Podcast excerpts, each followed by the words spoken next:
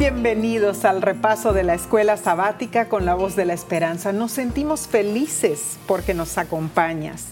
Hoy comenzamos un nuevo trimestre, el primero del año 2021, y las tres elecciones están basadas en los escritos del profeta Isaías. Vamos a comenzar con el título para la primera semana, Crisis de identidad. Ahora, Omar, el profeta Isaías tuvo un ministerio sumamente largo, ¿no? Eh, largo y también, yo diría, eh, muy sacrificado. Cierto. Tuvo que sufrir mucho. Algunos eruditos dicen que fue acerruchado por la Ah, mitad. qué terrible. Eh, Isaías era punzante. Mm. Isaías decía las cosas como son. Sí. Y para mí es del Antiguo Testamento uno de los profetas favoritos porque habla tanto eh, de las profecías mesiánicas. Qué hermoso. Sin Isaías, de verdad, no podemos presentar a Cristo Jesús en el Antiguo Testamento en forma completa. Claro. Así que Isaías lo tengo aquí en mi corazón y va a ser un trimestre extraordinario. Y el versículo de esta semana se encuentra en Isaías 1.18 y es muy relevante. ¿Por qué? Porque este libro eh, y este versículo es la esencia de lo que Dios quiere comunicar a su pueblo en aquel entonces y hoy en día. Y dice así, Venid luego, dice Jehová, y estemos a cuenta. Si vuestros pecados fueren como la grana, como la nieve serán emblanquecidos. Si fueren rojos como el carmesí, vendrán a ser como blanca lana. Este pasaje, Dios nos invita a encontrarnos con Él a fin de tratar libre y francamente nuestros problemas. Claro.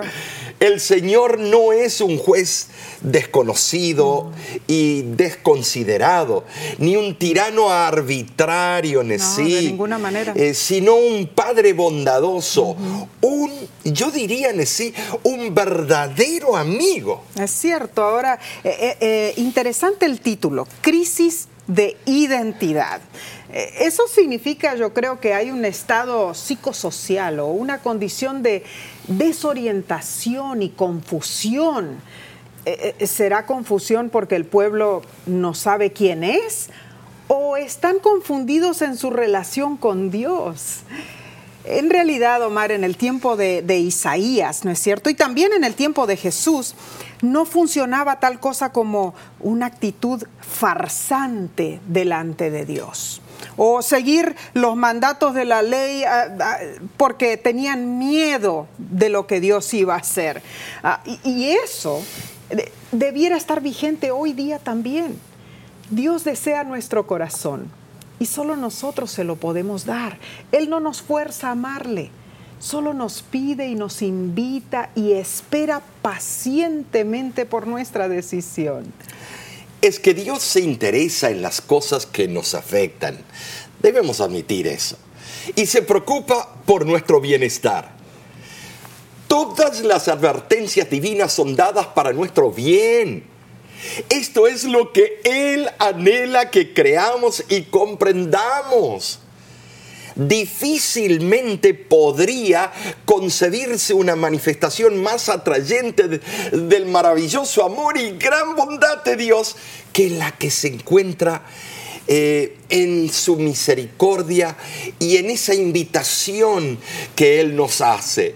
Ven y estemos a cuentas.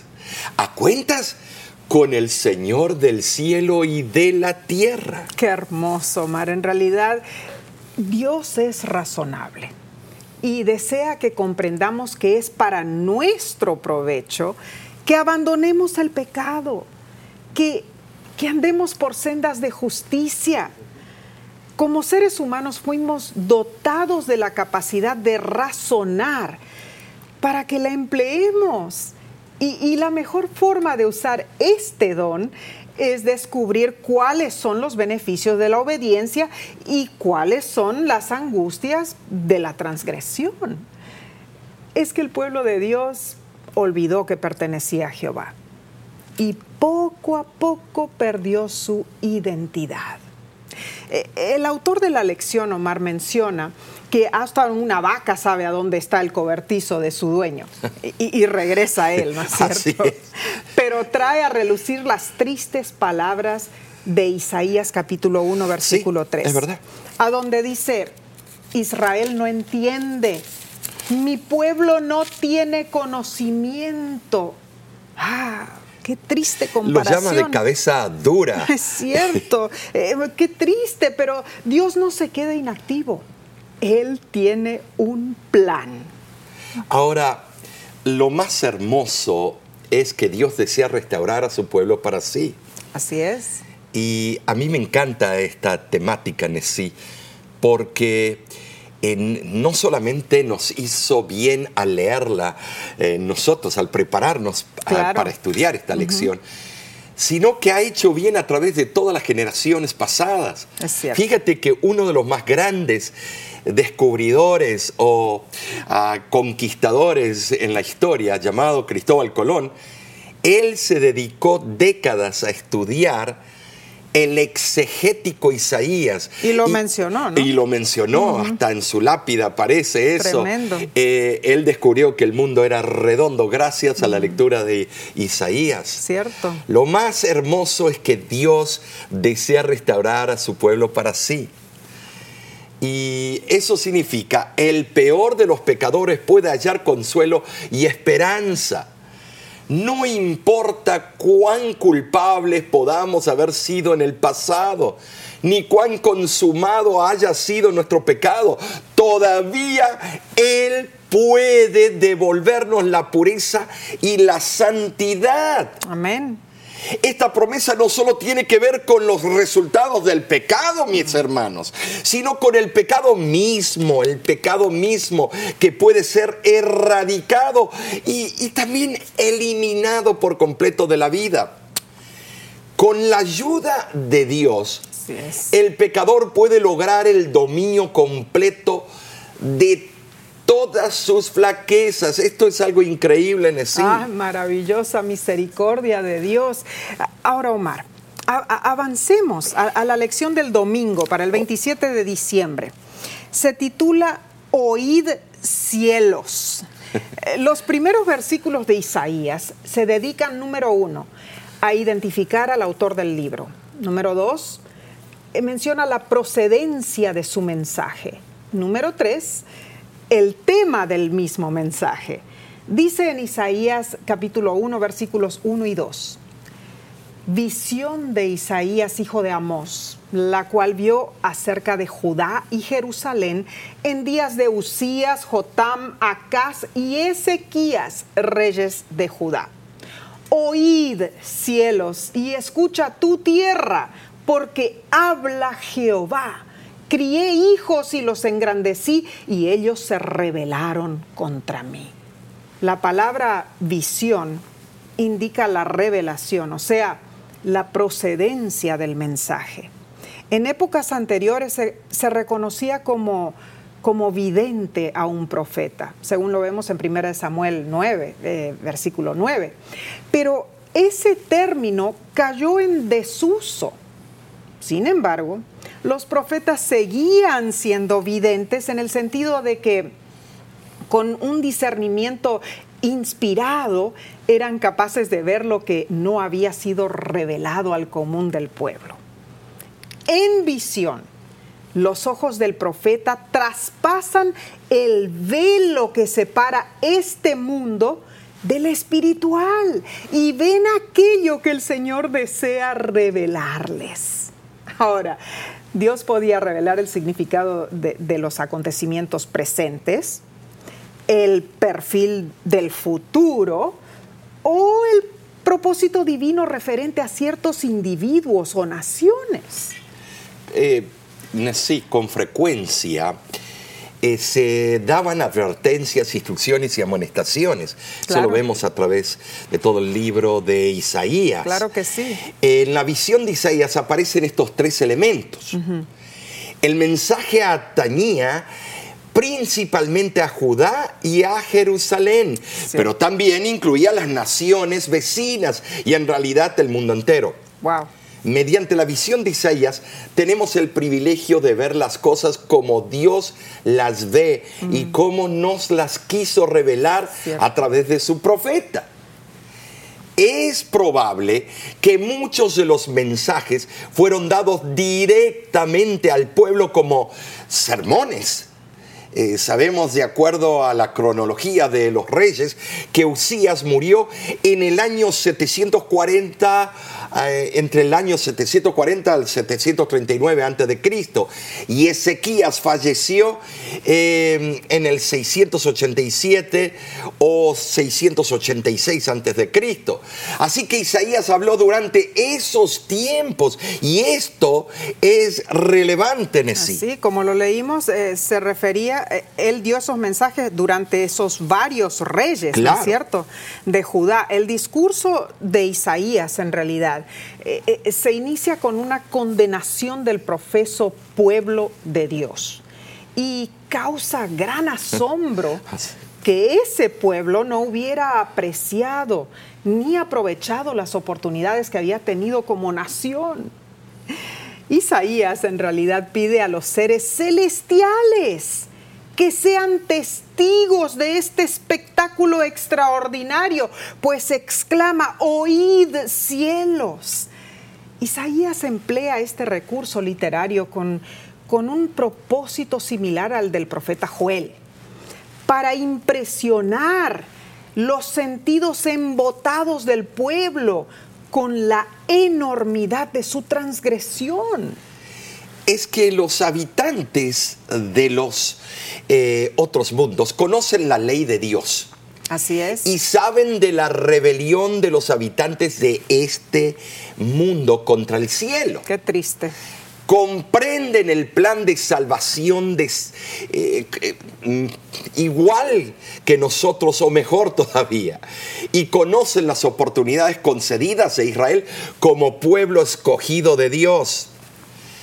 Eh, con la, la exclamación oíd cielos, se los llama a ser testigos de la asombrosa situación que existe. Aquellos por quienes tanto Dios ha hecho, lo han despreciado por completo.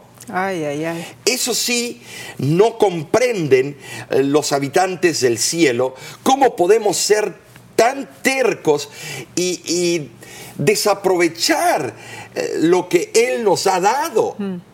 Todo el universo ve la culpa del rebelde pueblo de Dios y quedan justificadas las medidas que Dios está a punto de iniciar contra los rebeldes. La revelación entre Dios y la relación entre Dios y su pueblo ha sido la de un padre en favor de su hijo desobediente. Y eso es lo mismo que está pasando hoy, Claro, bueno, cuando un hijo desobedece, sabe que vendrá la disciplina, ¿no? Oh. Todos fuimos hijos. Uy, uy, uy. O somos hijos. Me acuerdo de mi madre. Y, yo sabía exactamente cuando mi mamá me miraba con esos ojos. Y te prometía, prometía el castigo. Claro que sí. Todos los que somos padres, los que somos hijos, sabemos que tenemos esa responsabilidad de disciplinar la desobediencia de nuestros hijos. Eh, y también de nuestros eh, nietos, por el bien de ellos. Así es, sí, así es. Y eh, es interesante que cuando estamos por casarnos o recién nos casamos, decimos, yo no voy a hacer eso, yo no voy a ser igual que mis padres. Pero cuando estás en el mergollo, cuando estás en el problema de, cuidar y disciplinar y guiar a tus hijos, la historia, la historia se repite. Mm, sí es y por haber sido objeto de esa atención paternal, ahora el pueblo de Dios debería haber aceptado sus responsabilidades filiales.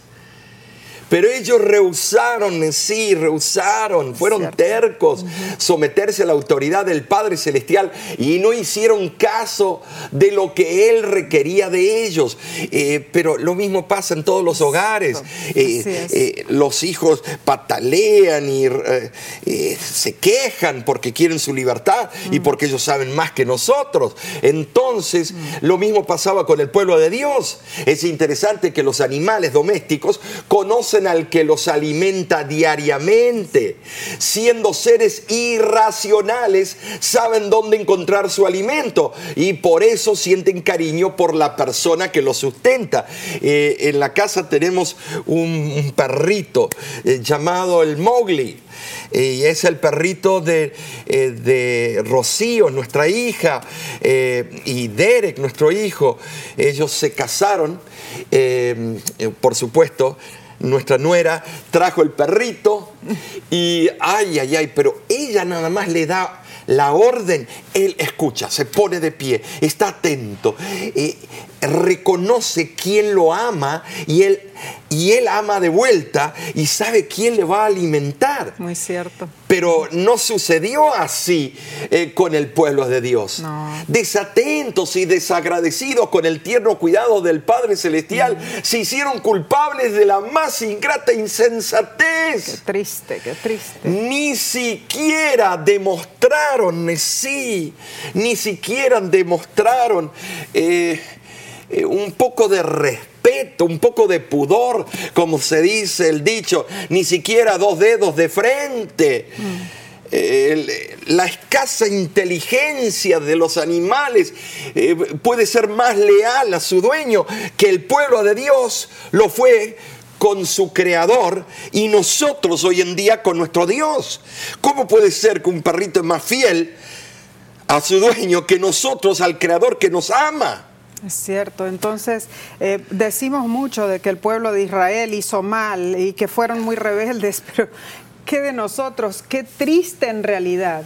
Eh, eh, en estos primeros versículos de Isaías capítulo 1 leemos los pecados cometidos, rebelión, depravación, dice que sus cabezas estaban enfermas, sus corazones afligidos. ¿A qué punto llegó el pueblo escogido de Dios. ¿Y nosotros?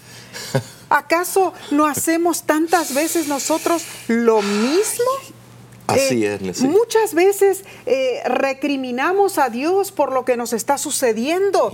Muchas veces estamos rebeldes también nosotros en cuanto a nuestra situación espiritual.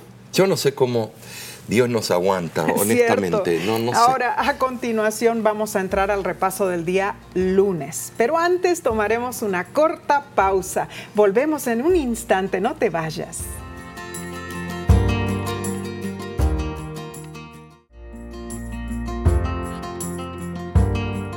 Gracias por acompañarnos en el estudio de la lección de la escuela sabática con la voz de la esperanza. La lección del lunes para el 28 de diciembre se titula Ritualismo putrefacto. Oh. Tremendo título. ni me atrevo a usarlo en un sermón. La lección menciona ciertas cosas interesantes. ¿Por qué crees que Dios utilizó el simbolismo de Sodoma y Gomorra para el pueblo descarriado? ¿Y, y qué quería dejar en claro el Señor con eso? Inclusive vemos que Dios se negó a recibir los sacrificios de adoración que el pueblo le ofrecía. Ahora sí, es que Sodoma y Gomorra eh, es un ejemplo, es una forma figurada eh, que se usa aquí, pero es, es, el ejemplo para todo lo repugnante del mm, pecado. Claro y es para designar a Judá las condiciones similares que habían imperado en esas ah, ciudades literales. Sí. Cierto. Ahora, es una terrible acusación contra la nación que profesaba gobernar en el nombre de Jehová o de Dios. Cierto. Los reyes del país en su política y en su práctica se habían apartado tanto del Señor que apenas se diferenciaban de los reyes de las naciones más pecadoras de la tierra. Triste, ay, ay, triste ay. situación.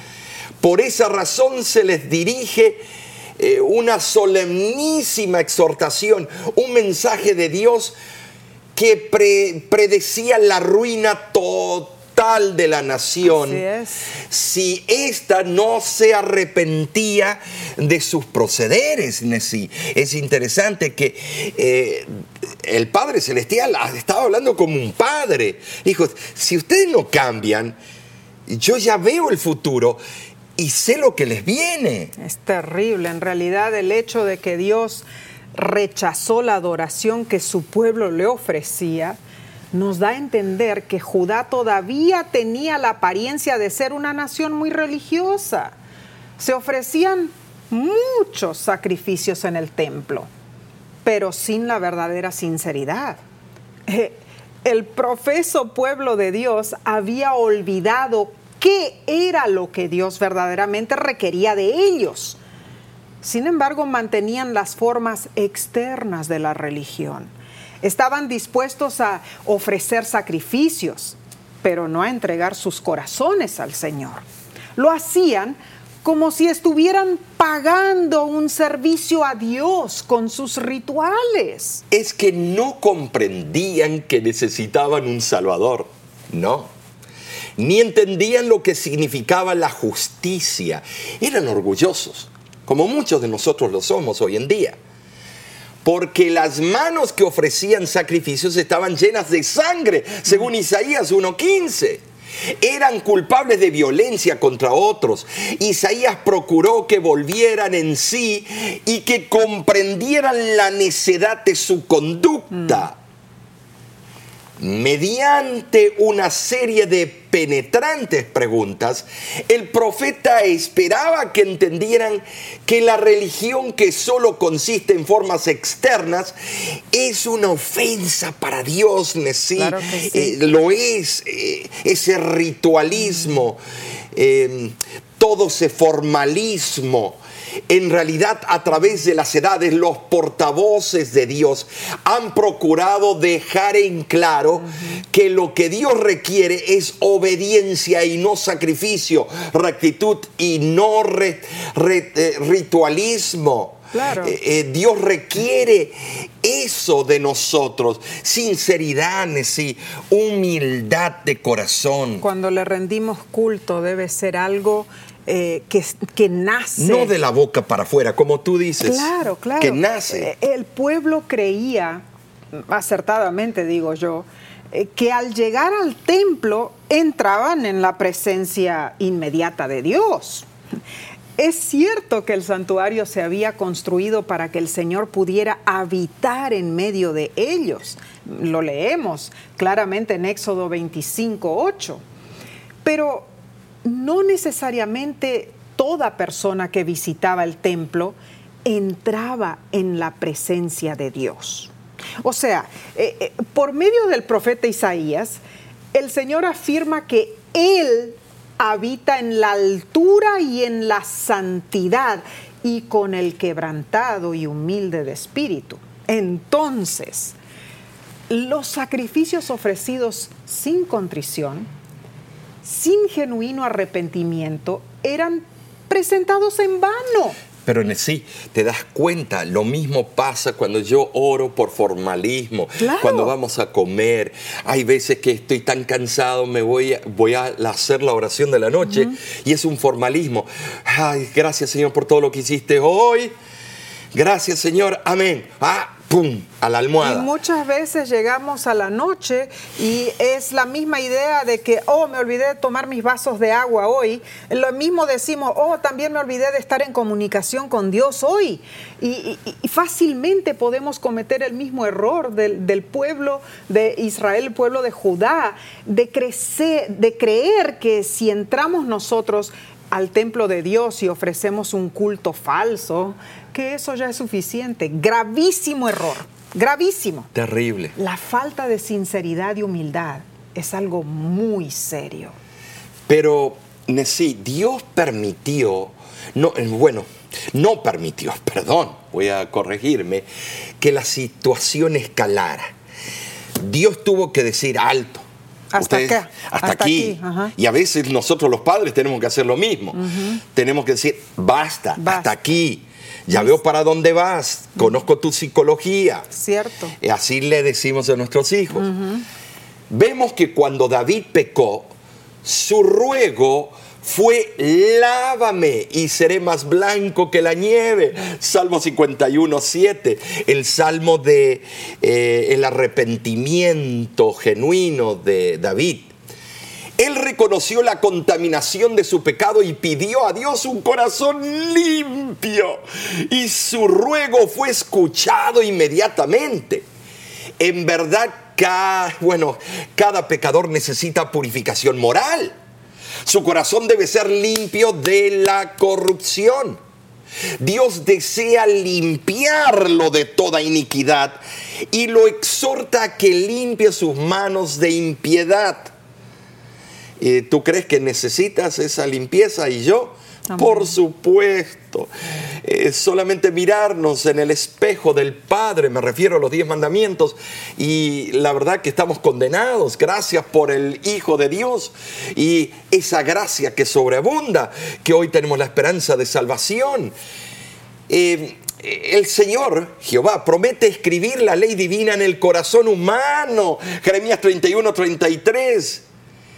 Ese es el nuevo pacto. Es el mismo de ayer, pero ahora con una diferencia, que Cristo lo hizo todo y lo sigue haciendo todo y lo transfiere al corazón tuyo y mío. Amén. Y lo limpia de toda injusticia. Primera de Juan 1.9 así lo dice.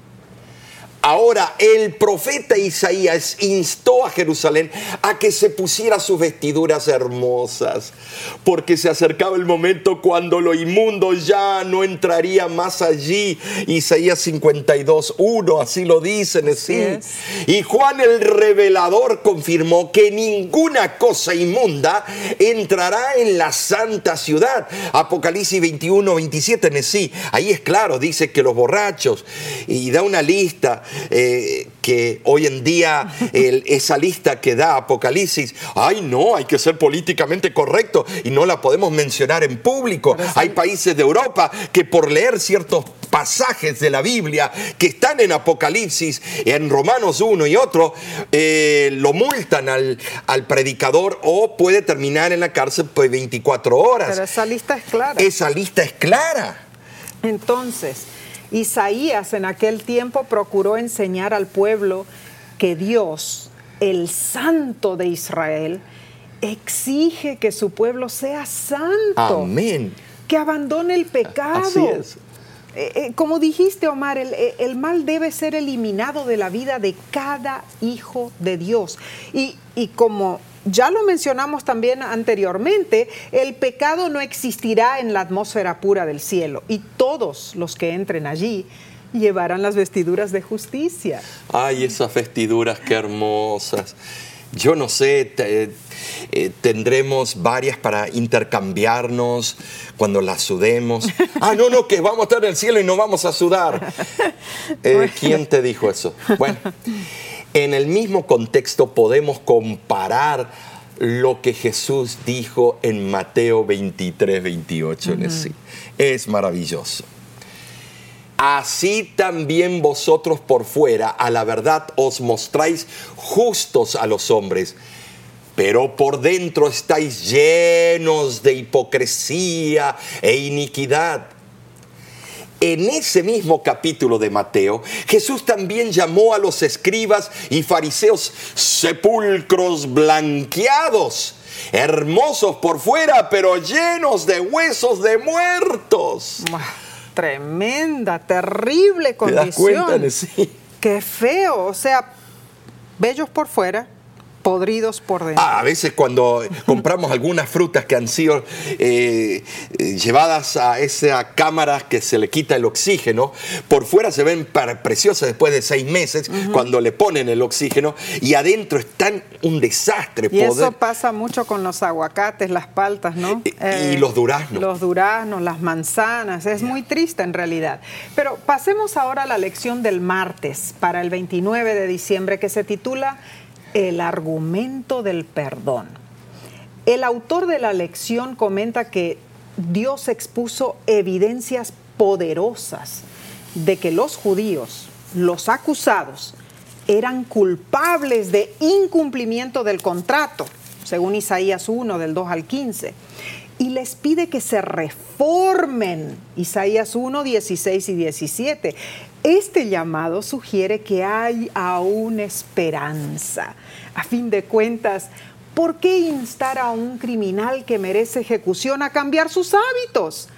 ¿Cómo podría un prisionero en el corredor de la muerte restituir al agraviado, hacer justicia al huérfano, amparar a la viuda? Pero cuando Dios dice, vengan ahora, Vamos a resolver este asunto, estemos a cuentas, como dice Isaías 1.18 podemos comprender que el Señor aún intenta razonar con su pueblo, aún intenta hacer que se arrepienta y se aparte de sus malos caminos, no importa cuán degenerado se haya vuelto. Ahora, Omar, ¿en qué medida en realidad eh, el ofrecimiento de perdón de Dios eh, sirve como argumento para que ellos cambien su modo de actuar? Bueno, sí, es una pregunta que solamente Isaías 44, 22, eh, eh, yo la encuentro allí a un ingrediente que nos puede ayudar en esta polémica. ¿Qué te parece si lo leo? Claro que sí. Y, es interesante, Nessie, porque dice así, yo deshice como una nube, eh, nube, tus rebeliones y como niebla tus pecados. Vuélvete a mí porque yo te redimí. Así como el sol y el viento dispersan las nubes, claro, se vaporizan. En la misma forma Dios hace desaparecer las transgresiones de su pueblo aunque son anotadas en un libro. De las eh, memorias. Eh, en un libro, eh, no sabemos cuál, las obras malas que no han sido confesadas en una parte y las que han sido confesadas en el libro de las memorias. Hmm. El, libro El Camino a Cristo lo aclara y, y es interesantísimo en sí, porque dice lo siguiente.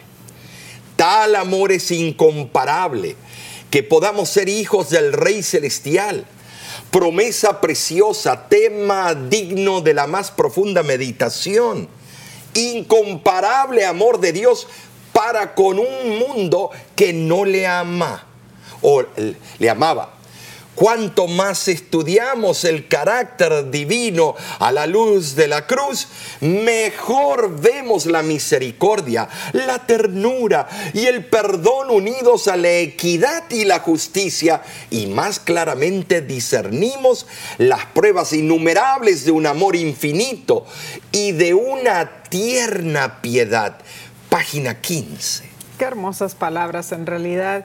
Vemos allí el amor inconmensurable de Dios y cómo Cristo Jesús hizo todo el sacrificio en la cruz, murió por nosotros para que nosotros tengamos la esperanza de vida eterna, ¿no es cierto?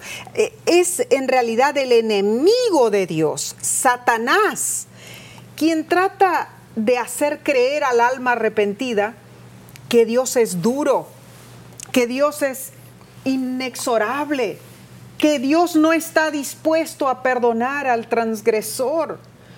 Nos olvidamos que Dios es tierno y misericordioso. Eh, en realidad, Omar, en nuestra vida personal, muchas veces también tendemos a pensar que Dios no nos ama porque permite las cosas feas que suceden, que sucedan en nuestras vidas. Y hay problemas horribles pero lo que tenemos que tener claro en nuestra mente es que el enemigo de Dios es causante de todo eso, ¿no es cierto? Es impresionante. Claro, claro. Mantengamos esta hermosa verdad en mente. Tomaremos una corta pausa, pero pronto volveremos, no te vayas.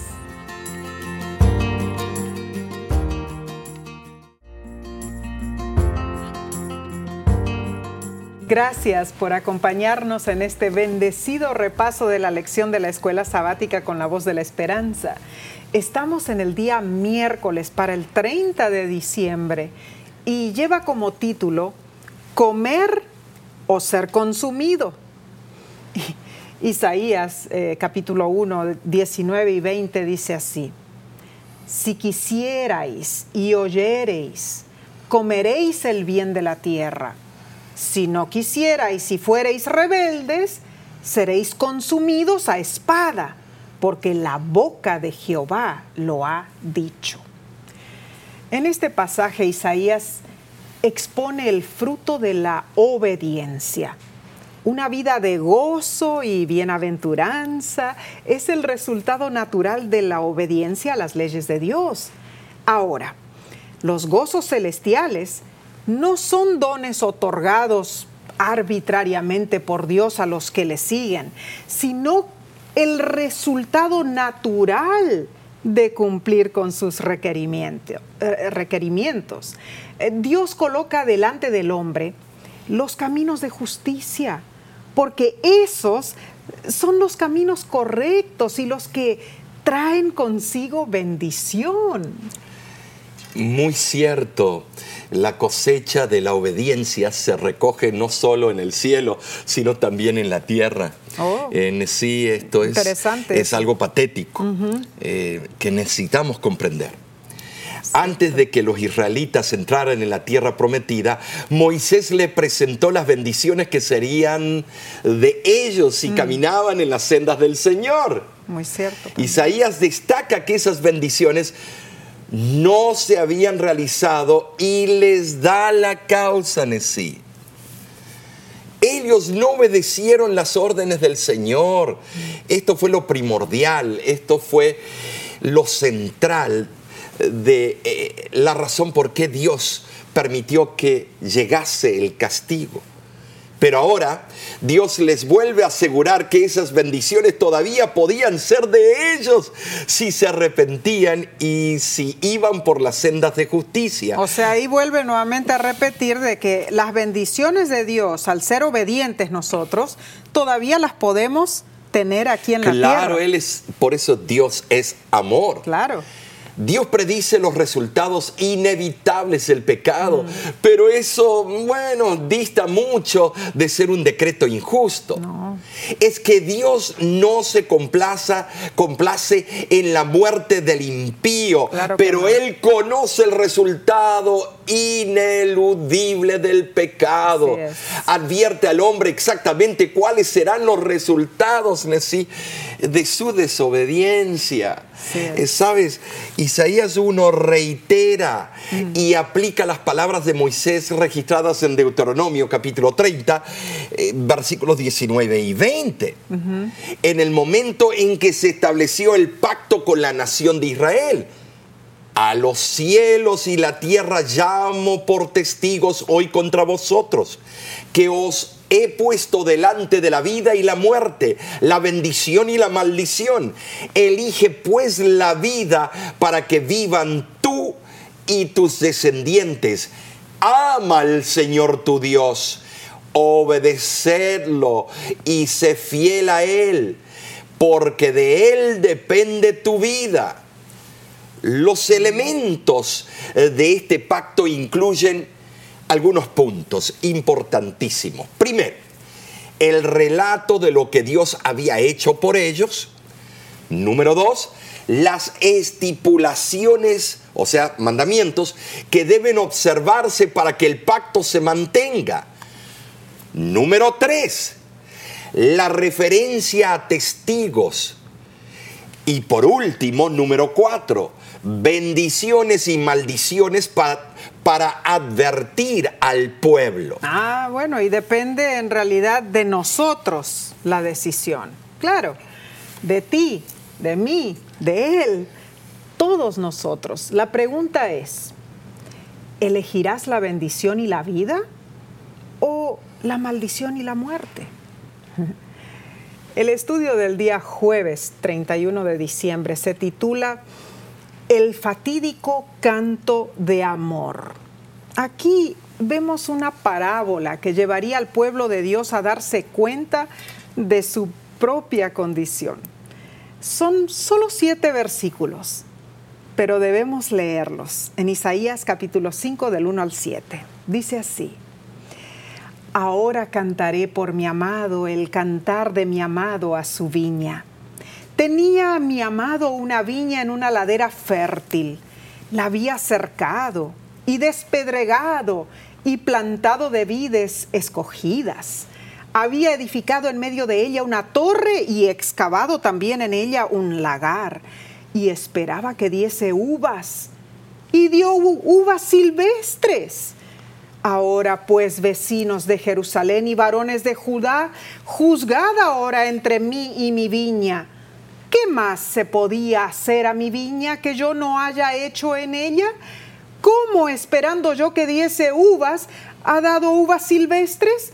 Os mostraré, pues, ahora lo que haré yo a mi viña. Le quitaré su vallado y será consumida. Aportillaré su cerca y será hollada haré que quede desierta, no será podada ni cavada, y crecerán el cardo y los espinos, y aún a las nubes mandaré que no derramen lluvia sobre ella. Ciertamente la viña de Jehová de los ejércitos es la casa de Israel, y los hombres de Judá, planta deliciosa suya.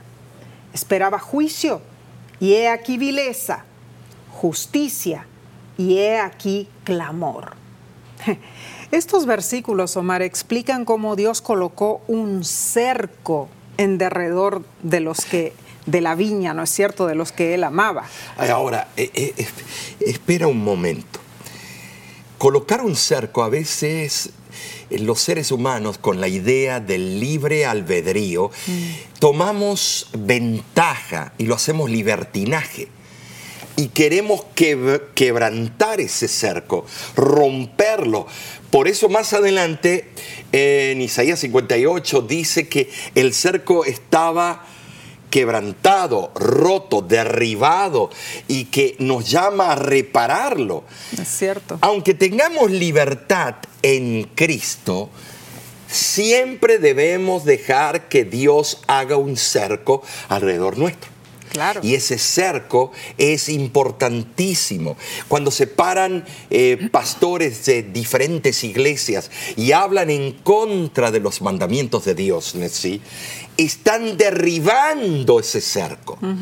Porque ese cerco le dice a otros que el que está dentro del cerco tiene a Cristo y por lo tanto no mata, no busca adulterar, codiciar, hablar falso testimonio, eh, robar, eh, tomar el nombre de Dios en vano. O sea, en realidad ese cerco es como para resguardar, para proteger y para que los que vengan hacia nosotros con maldad vean de que porque Cristo está en nosotros, Cristo ha hecho ese cerco, un cerco de amor. ¿Y de en qué se basa el cerco de amor? ¿Qué dice el mismo libro de Juan, el amado apóstol? Eh, capítulo 14, y si leemos el 14, el 15, vemos lo que dice, si me amáis, guardaréis mis mandamientos. Y yo he guardado los mandamientos de mi Padre. Entonces, ese cerco es importantísimo aquí, sí. Lo que tú has leído eh, y has mostrado, ese cerco es vital, porque cuando Cristo mora en mí, entonces las obras del Padre, Él las esculpe, ya no en dos tablas de piedra, sino en el corazón y en la mente, y vivimos bajo la gracia, pero la gracia vive bajo la obediencia a esa voz y a esa relación íntima que tengo con Cristo. Claro, claro. que Entonces sí. hay muchos que les gusta predicar una sola cosa, que la gracia sin obediencia y muchos la obediencia sin la gracia Mm. y están eh, constantemente peleándose y no quieren dar su brazo a torcer. Y no se dan que cuenta Dios de la no se contradice. La hermosa verdad es que ambas van juntas. Claro, porque si Cristo en mí, la gracia es Cristo.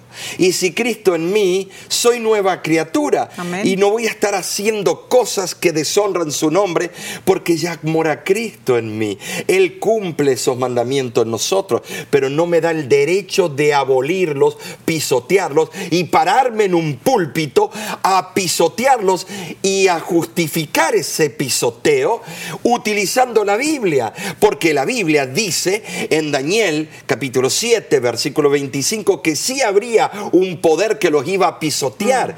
Y es el cuerno pequeño. Es aquel poder, es aquel anticristo que iba a pensar cambiar los tiempos y la ley. Entonces debiéramos en realidad estar agradecidos a Dios por ese cerco que nos circunda. ¿no es Ese cerco es vital y lo vamos a comprender, Nesí, en eh, eh, Isaías 58. Claro y tomo sí. tu mano porque eh, ese versículo era el favorito cuando mi padre explicaba Yo me acuerdo. el cuarto mandamiento. acuerdo. Pero ¿para qué me estoy adelantando? Sigamos adelante. Bueno, en realidad, eh, en forma literal, la ubicación del cerco en, en la altiplanicie central de Palestina, lejos del contacto inmediato con todas las naciones vecinas, constituía una salvaguardia para el pueblo de Dios. La ley de Dios y los mensajes que el Señor envió por medio de sus profetas tenían el propósito de preservarlo del mal. Es no solamente eso, sí. Yo, ¿sabes?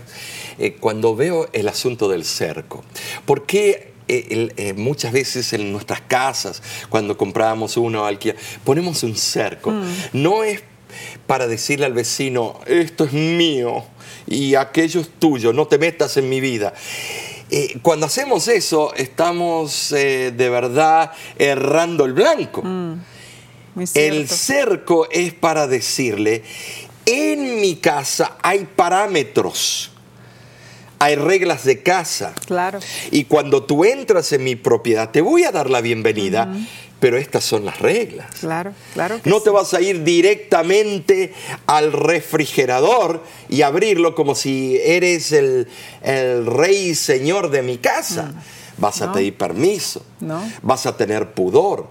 Vas a saber que en ese refrigerador, cuando eh, sigas las reglas, no va a entrar nada de alcohol, nada de carnes inmundas. Eh, ¿Por qué? Eh, porque yo amo a, a Jehová y Él me amó y, y Él puso los parámetros de ese cerco. Claro. Ahora, Nesí, eh, se plantó una viña. Y nosotros tenemos una viña que lo plantó tu padre, el, el pastor Aníbal ¿no? Pitao. Él lo plantó y es pequeñita, pero este fue. Eh, ah, qué emoción fue cuando vimos el primer racimo. Tuvimos las primicias. Ay, no, tuvimos las primicias y agarrábamos cada uno y nos dividíamos entre nuestros hijos y nosotros un granito a ver qué rico está. De Estaba uva, dulce, muy dulce, muy esa dulces. eh, uva moscatel, no sé. Y se plantó la viña con el propósito de que diera buen fruto. Mm.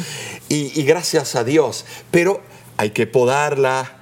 y nosotros Mm, claro. creíamos que nada más crecía sola. Y tuvo que volver. Ah, no, no. Fue nuestra hija que empezó a leer y a, a- a ver en, en Google Cómo se eh, cuidaba. cómo se cuidaba y empezó a podar. Y gracias a Dios que el próximo año creció y dio las uvas. Claro que sí. Las uvas representan el fruto, fruto del carácter, reflejo del carácter divino que Israel había de exhibir ante el mundo. En vez de producir los eh, frutos del Espíritu, Israel ah, produjo los frutos de la carne.